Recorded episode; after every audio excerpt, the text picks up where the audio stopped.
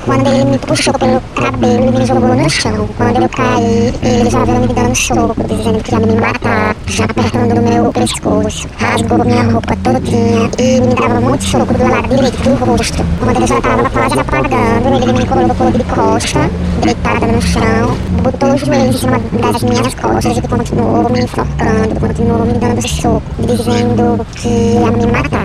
Esse é o triste relato de mais uma vítima de violência doméstica. A vítima prefere não ser identificada, pois ainda teme que seu agressor volte e tente terminar o que começou. Segundo o Anuário Brasileiro de Segurança Pública, em 2021, no Brasil, uma mulher é vítima de feminicídio a cada sete horas. Isso significa dizer que ao menos três mulheres morrem por dia simplesmente por serem mulheres. A Lei Maria da Penha veio para resguardar essas vítimas de violência doméstica. A lei foi sancionada no dia 7 de agosto de 2006 para coibir e prevenir agressões domésticas e familiares. Ela ganhou esse nome devido à luta da farmacêutica Maria da Penha para ver seu agressor condenado. Em 1983, seu esposo tentou matá-la com um tiro de espingarda que a deixou paraplégica. Ao voltar para casa, sofreu uma nova tentativa de assassinato. O caso só foi solucionado em 2002, quando o Estado brasileiro foi condenado por omissão e negligência pela Corte Interamericana de Direitos Humanos. A Lei Maria da Penha serve para todas as pessoas que se identificam com o sexo feminino, ou seja, também é direito de mulheres trans e travestis.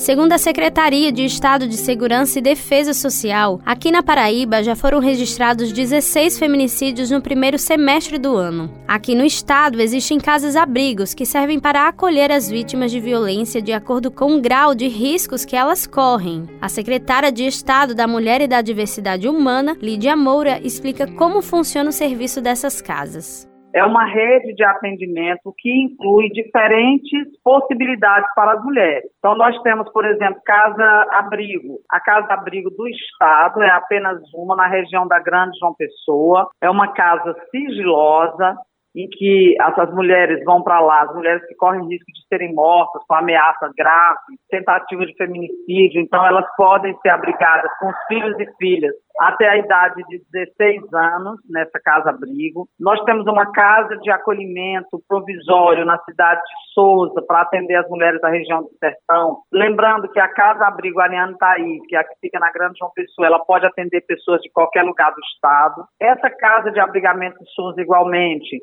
ela atende mulheres com filhos e filhas até a idade de 16 anos mas ela não tem um caráter sigiloso. E como é que a gente define para onde essa mulher vai? A gente define pelo risco que ela corre. A Paraíba também possui dois centros de referência, que ficam em Campina Grande e em Sumé. Esses centros de referência, as mulheres obtêm atendimento, não necessariamente precisam ter denunciado. Aquelas que fazem a denúncia podem, e aquelas que apenas querem se fortalecer para o ciclo da violência também são atendidas. Nós temos um outro programa que é a Patrulha Maria da Penha. Essa patrulha ela atende já em 60 municípios da Paraíba.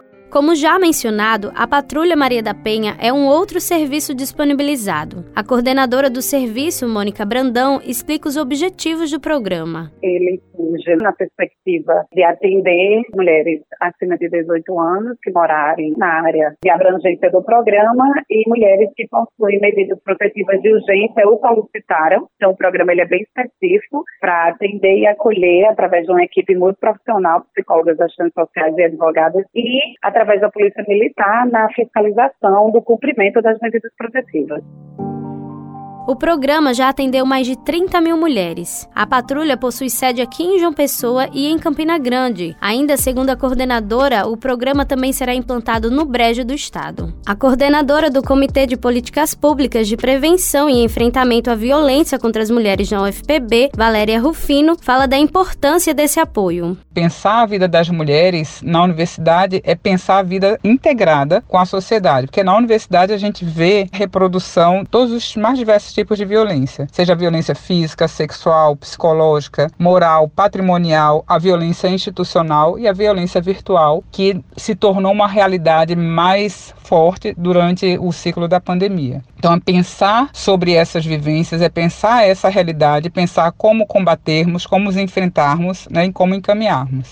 A vítima que trouxemos no início da reportagem, infelizmente, é só mais uma de tantas mulheres que sofrem violência física e verbal. Esse dano não pode ser apagado e muitas vezes ficam traumatizadas pelo resto da vida. Passei uns meses trancada, tinha medo de sair, porque eu tinha medo dele saber aonde eu tava, ele querer fazer alguma maldade ou tentar me matar de vez, como ele tentou. Fiz terapia, fiquei uns meses sendo acompanhada e foi preciso, porque nas brigas ele sempre jogava a culpa pra cima de mim, que realmente tem hora que a gente acredita que somos erradas, e foi bem difícil.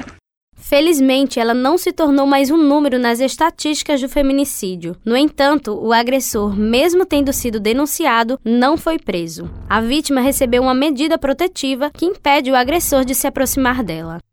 Cadê meu celular? Eu vou ligar pro 80, vou entregar teu nome e explicar meu endereço. A Lei Maria da Penha completa 16 anos. Isso é um marco na vida das mulheres. Desde sua criação, ela sofreu diversas modificações, todas objetivando a proteção e integridade das vítimas e punição aos agressores. Vale lembrar que os tipos de violência podem ser classificadas como física, psicológica, moral, sexual e patrimonial. Independente de qual seja, denuncie. Em briga de marido e mulher, namorado ou seja lá quem for, se mete a colher sim. Diz que 180. Não se cale. Denunciar é preciso.